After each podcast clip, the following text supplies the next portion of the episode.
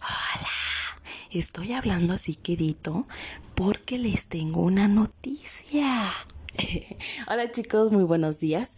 Hoy es 31 de mayo del 2021 y este audio corresponde a la materia de español. Pero mi noticia es que todo este mes de junio el grupo de quinto y de sexto van a estar trabajando el mismo tema al igual que en otra materia que próximamente ustedes se van a enterar cuál va a ser. Bueno, hoy vamos a dar inicio a un tema que se llama las obras de teatro. Les doy la bienvenida chicos, espero que nos divertamos mucho creando esta obra de teatro donde vamos a reconocer la estructura de una obra de teatro, pero también de manera vamos a estar diferenciando los cuentos. Hoy, lunes 31, vamos a dar inicio.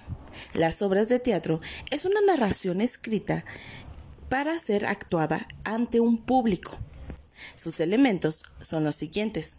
Está el acto, está la escena, las acotaciones y el parlamento.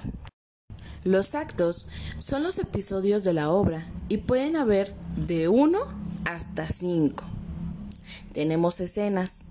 Esta escena es una de las partes en que se divide un acto de la obra.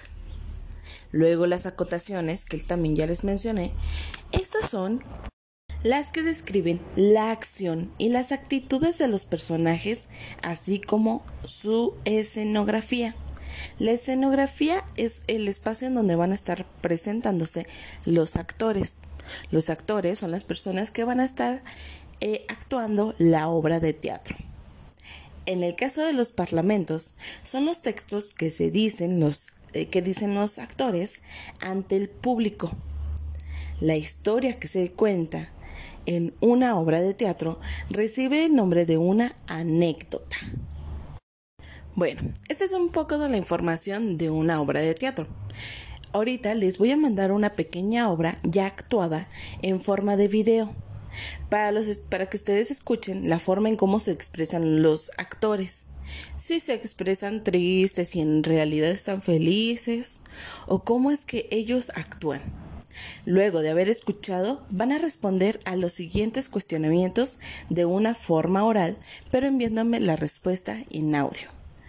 Por ahí pueden pausar el, el audio cada que ustedes necesiten para escribir las respuestas. 1. ¿Cómo se llama la obra? 2. ¿Cuántos actores hay? 3. ¿Se mencionaron los actos? ¿Cuáles fueron? 4. ¿Identificas las acotaciones? 5. Menciona tres parlamentos de los actores. Y bueno, estas serían las actividades por hoy, pero tendréis una pequeña tareita.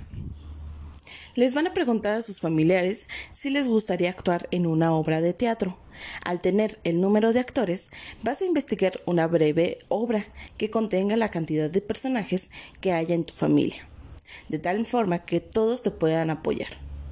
Entre el lunes y el miércoles tendrás que enviarme, o sea, entre hoy y el próximo miércoles, tendrás que enviarme esa pequeña obra que eligieron, que elegiste, para poder yo conocer de qué trata y ayudarte en las siguientes clases.